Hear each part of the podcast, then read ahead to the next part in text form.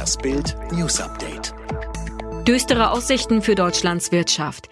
Die Corona-Pandemie wird eine schwerwiegende Rezession in Deutschland auslösen. Das schreiben die Experten der fünf führenden Wirtschaftsforschungsinstitute in ihrem Frühjahrsgutachten. 2020 werde das Bruttoinlandsprodukt um 4,2 Prozent schrumpfen. Dafür soll es im nächsten Jahr voraussichtlich um 5,8 Prozent steigen. Allerdings bestehe die Gefahr, dass es noch schlimmer kommen könnte, waren die Experten. So könnte sich die Pandemie deutlich langsamer abschwächen als angenommen und auch das Wiederhochfahren der wirtschaftlichen Aktivität könnte schlechter gelegen und eine neue Ansteckungswelle auslösen. Bundespräsident Frank-Walter Steinmeier und seine Frau Elke Büdenbender machen den Deutschen in einer Videoansprache Mut. Ja, wir müssen Abstand halten, aber wir sind uns gleichzeitig nah und jeder kann etwas tun, sagte Steinmeier. Es seien ungewöhnliche Zeiten, die wir erlebten. Ungewöhnlich und für viele Familien belastend.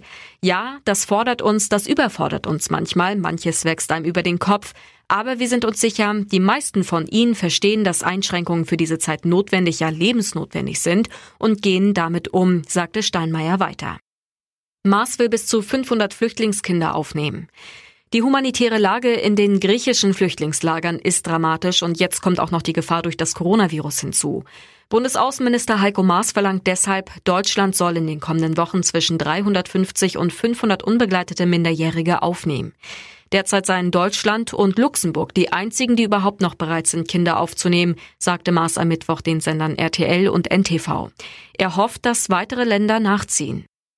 Junge auf seinem Fahrrad erstochen. Ein tödliches Gewaltverbrechen erschüttert die niedersächsische Stadt Celle. Am späten Dienstagabend ist ein Jugendlicher in der Bahnhofstraße erstochen worden.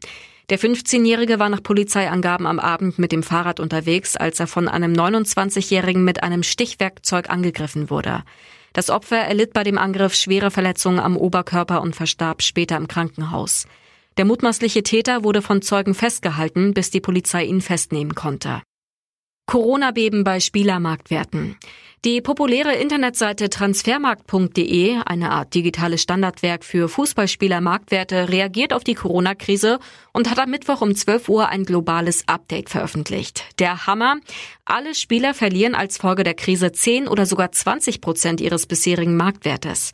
Ein Milliardenbeben. Allein für den deutschen Fußball gibt es ein Minus von über 980 Millionen Euro bei den Marktwerten.